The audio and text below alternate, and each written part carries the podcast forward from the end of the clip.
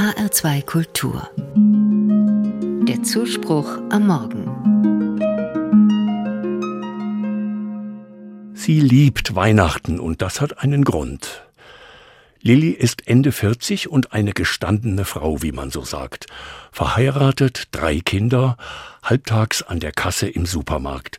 Da können Sie was erleben mit Kunden, sagt sie, vor allem vor Weihnachten. Bei ihr ist Weihnachten immer gleich. Sie freut sich schon. Ihr Mann auch. Jedes Jahr fragen sie die Kinder, ob sie etwas ändern sollen an ihrer Feier. Nein, sagen die Kinder, alles soll so sein wie immer. Kirche am frühen Abend, Essen bei schöner Musik, Geschenke auspacken, alle freuen sich. Aber nicht nur wegen Essen und Geschenken. Weihnachten hat für mich etwas ganz Besonderes, sagt Lilly. Da kommt der Engel zu den Hirten, den rauen Burschen, und sagt klar und deutlich, Fürchtet euch nicht. Als gäbe es nicht genug Grund zum Fürchten, sagt Lilly.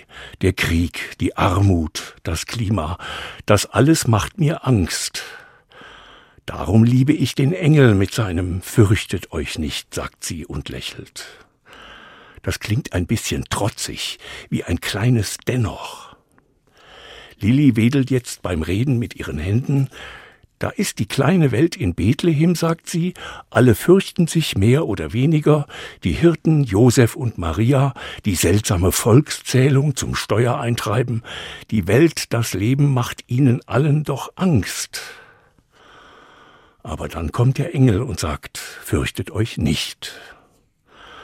Weil der Engel bestimmt weiß, dass es etwas gibt gegen die Furcht, dass wir den Ängsten nicht ausgeliefert sind, damals nicht und heute nicht. Lilly ist jetzt ganz eifrig und redet schneller als sonst. Die Liebe stellt sich gegen die Furcht, sagt sie. Das erlebe ich bei uns in der Familie.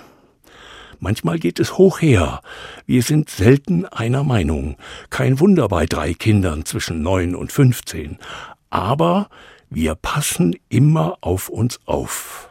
Wir mögen uns. Wir brauchen uns. Lilly wird jetzt ruhiger. Das mag ich so an Weihnachten, sagt sie. Dieses kleine, trotzige Dennoch. Die Liebe kann so viel mehr als die Furcht, oder? Und wenn es nur eine kleine Umarmung ist.